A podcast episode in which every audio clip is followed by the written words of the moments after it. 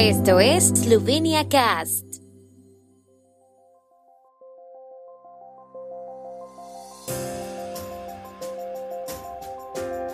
Noticias.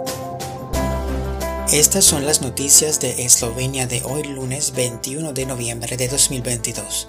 Entre los 165 alcaldes elegidos en la primera vuelta de las elecciones locales eslovenas, 22 son mujeres.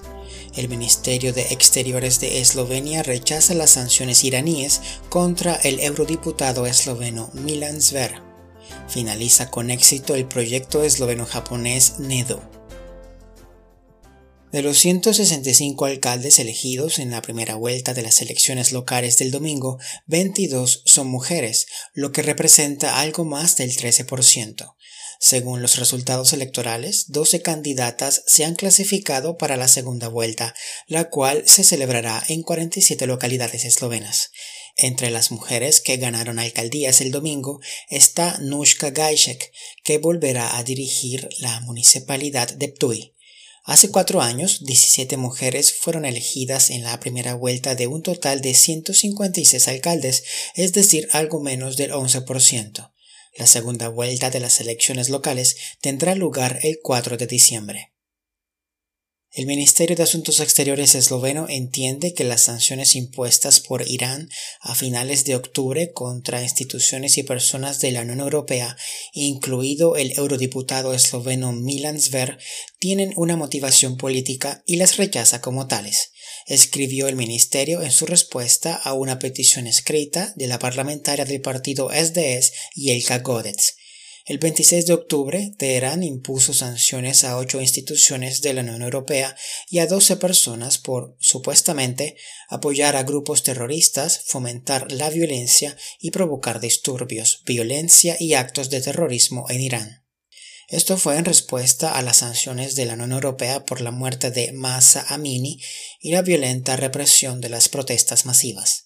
El ministerio subraya, entre otras cosas, que el apoyo a las luchas pacíficas por los derechos humanos de las mujeres y los hombres iraníes no puede ni debe ser motivo para sancionar a personas e instituciones.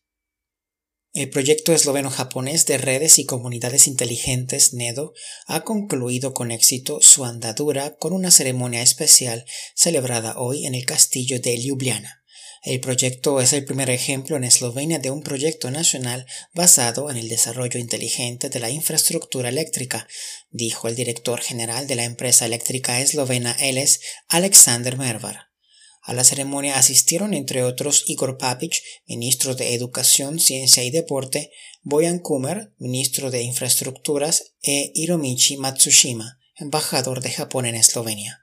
Los participantes destacaron la importancia de este tipo de proyectos en tiempos de crisis energética y también pidieron que se sigan fortaleciendo las relaciones entre ambos países. Eslovenia y Japón pusieron en marcha el proyecto en noviembre de 2016.